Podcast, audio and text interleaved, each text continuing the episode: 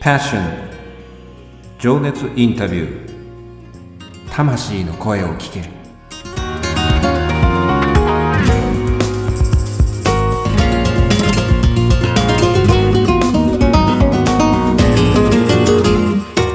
この番組はさまざまな分野で活躍されている魅力的なあの人この人の熱いパッション情熱の根源にある魂の声を5人のインタビューナビゲーターが様々な角度から聞かせていただく情熱インタビュー番組です。本日のインタビューナビゲーターは私、当番組のディレクターあっちゃんが務めさせていただきます。そして、ショートインタビュー編第3回目のゲストは、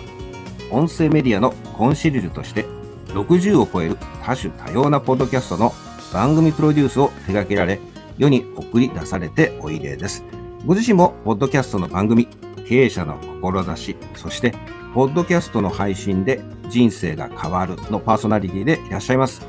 株式会社声ラボの代表取締役岡田正宏さんです。岡田さん、よろしくお願いいたします。よろしくお願いします。ウィークリーゲストとして昨日に引き続き2日目、ポッドキャストへのパッションと題して、パッション特別編、情熱インタビュー、時代の声を聞け、ウィズコロナ時代の今、なぜポッドキャストが熱いのかについて岡田さんにお話を聞かせていただいております。昨今のコロナの影響もあり、ズームで、えー、リモート収録となっております。通信状態の様子によって、えー、若干ノイズ等により音質にざらつきを感じる場合がございます。何卒ご容赦ください。さて、本日のテーマは、音声メディア、ポッドキャストの魅力を伝える著書へのパッション丸2と題して情熱インタビューを進めてまいりたいと感じております。岡田さん、昨日も聞かせていただいたんですけど、なぜ今、ポッドキャストなんでしょうか？音声配信の魅力の2つ目を聞かせてください。そうですね。はい。昨日に引き続いて今日2回目ということなんですが、はい。えー、ポッドキャスト、まあ、音声配信の魅力の2つ目としては、手軽に伝えやすいメディアかなというふうに私自身は考えております。なるほど。で、どうして手軽なのかっていうと、やっぱり動画配信、最近やられてる方も多いと思うんですが、はい、動画ってやっぱりどんな背景とか、どんな衣装で、どんな、えーうんうん、女性だったらメイクをするのかとか、はい、そういった見た目には非常に気をつけると思うんですよね。うん、やっぱり見た目の印象っていうのはすごくインパクトが強烈ですので、はい、そこにかなりの注力しなきゃいけないと思います。そして YouTube ですとテロップをつけたりとか画面を切り替えたりとかかなり編集にも手間がかかると思うんですよね。それに比較してポッドキャストというのは音声だけですので比較的その編集するにも、えー、簡単にできたりとか、はい、えー、配信の機材もそれほど、えー、複雑ではなかったりとかするので、実は意外と簡単にできるっていうことはありますね。なるほどね。で、あともう一つ、文章、あの、ブログとかメールマガとか、その文章も意外と今、大量に書くと、なかなか読んでもらえないっていうことがあるので、はい、途中にアイキャッチの写真を入れたりとか、うん、なんかいろんな工夫をしないと読んでもらえないので、意外とその添削して文章を書き直すというのは時間のかかることかなというふうにも考えてます。なるほど。確かにそうですよね。動画っていうのは割とこう効果的に見えて、前岡田さんに教えていただいたのは、その、えっ、ー、と、見た人の数とかですね、えっ、ー、と、聞いた人の数と比べた、うん、この数字を比べたときに、断然、えっ、ー、と、ポッドキャストの聞いてくださった数の方が多いんですよね。結構、そこのところはね。思いのほか。あれですかね、あっちゃんもあの動画の YouTube とかされてたりするんですかね私はね、そちらの方に手を出すのをね、やめたんですよ。ああ、そうなんですね。やっぱりこう、音の方が、桁が違うんですね。うちでも例えばその毎回その番組のデータ、岡田さんからあの頂戴するんですけど、毎月ね、確認すると、やっぱり動画でよく見られてるっていう人の数でも、やっと100到達しましたっていうと、普通我々でやってるところの3分の1だったりとか、はい、だから登録者数って全然違うんですね。私どもでいうとそのリスナーさんの数が例えば3000何百だとかっていうに比べると、うん、桁数が全然3分の1ぐらい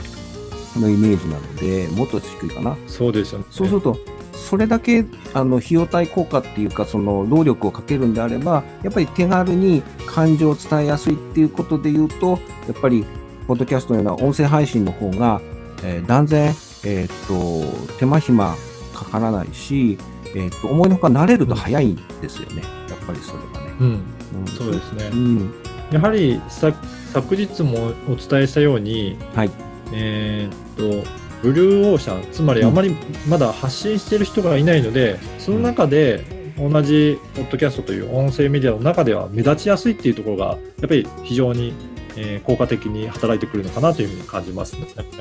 そうですね。どちらかというとその思いのほか動画っていうのは、えーと見ていただいてるかなと思うんですけどあまり、あまり思い、思いのほか伝わってなかったりとか、えっ、ー、と、大変だったりとか、さっきおっしゃったように、うん、その女性の方だったり、お化粧されたりとか、その衣装だとかっていうことに、えー、どうしても注力注がなきゃいけなかったりとかね。あとはやっぱりそのお声だけなので、えっ、ー、と、その匿名性も含めてですけどね、そこのところも、あの、気軽に、うん、あの、えー、と出演してくださったりとか、で、うちはたまにそのお子さんの声が入ったりとか、うん、まあ OK なので、そうすると、お子さんの顔出しは NG だけど、声だけだったら OK だよとか、あのそこのところの敷居が低いので、はい、皆さん、そのお子さんとご一緒にこう、えー、インタビューに応じてくださったりとかっていうことがあったら、そういう意味では非常にこう手軽で、でしかもこうお声で伝えるっていうのは、相手の方が例えばその優しいのかしっかりしてるのかってよく言いますけど、うん、そうどどういうふうにこうイメージが、ね、つきやすいので、お会いした時でもそんなにギャップがないっていう、そうですね、うん、ありますよね。そうですね。あと、まあ視覚がない映像がない分、はい、あの五感に隙を与えてると思うんですね。であの視覚を与えてないので。そうするとそれを埋めようと思ってご自身で想像されると思うんですよ。あ、この人こんな感じの人かなって声から想像して、で、そうするとイメージが膨らんでいて、ちょっと興味を持ってもらったりとか、あ、ちょっとこれやってみようかなっていうふうに、やっぱり行動につながるので、逆にその方をもうちょっと調べてみようということで URL をクリックしてそのサイトに飛んでもらったりとか登録してみたりとかっていう次の行動にもつながりやすくなるので、まあ、そういった意味でもポッドキャストって、えー、音声のメディアっていうことでいろいろ活用の幅が広がるかなというふうに思ってます。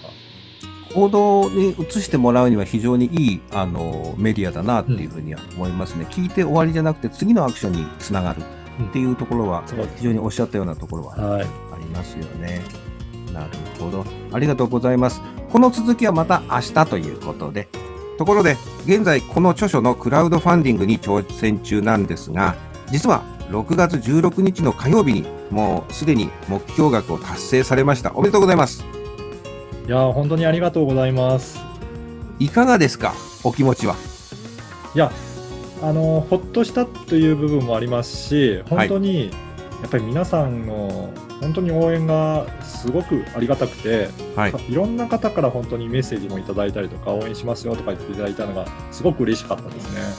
あの日頃岡田さんやっぱりこう本当にいろんな方にこうお会いしてらしてでしかもそこの垣根がなくて以前ねあのインタビューさせていただいた時も感じたことをお伝えさせていただいたんですけれどもすごくこうフットワーク軽くそしてこうジャッジなくで皆さんの話をしっかり聞いてくださるのでそういう意味ではこういう時になると、そういう、なんていうかな、あの形になって現れるのかなっていうふうには感じましたけれど、すごくそこのところの、ああ、そこがやっぱり日頃のそういう